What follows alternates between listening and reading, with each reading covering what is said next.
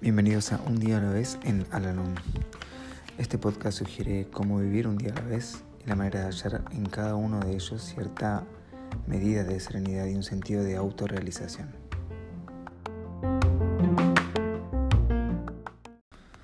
Hola, ¿cómo están? Bienvenidos una vez más a nuestro podcast, este espacio donde leemos el libro Un día a la vez en Alanón. Hoy vamos a mm, a repasar la lectura diaria del día 2 de diciembre. Cuando estamos en una reunión de Alanón, las ideas nos parecen tan claras que nunca dudamos de poder aplicarlas en nuestro diario vivir. Pero lamentablemente vuelven las formas de pensar anteriores y entonces nos ocurre una recaída. Esto no es motivo para desanimarse. Si reflexiono acerca de mi actitud pre-Alanón, puedo observar cuánto he aprendido y cuánto puedo recordar para usarlo al tratar con los problemas cotidianos. Sería demasiado esperar de mí una maestría perfecta. Por eso seré paciente.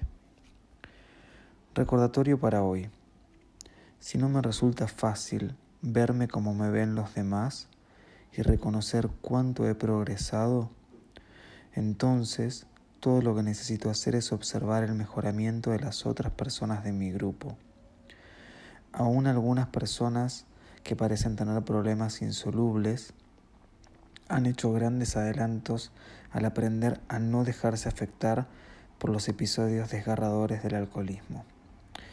Reconocen que su pensamiento y sus acciones no eran siempre sensatos y usan el programa de Alanón para recuperar su anterior estado de ánimo razonable y sereno.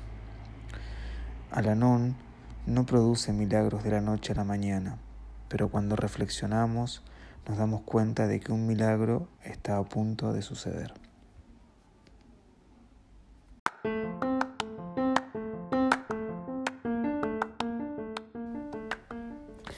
Hemos llegado al final del podcast del día de hoy y como siempre los invito a unirse en nuestra oración de la serenidad.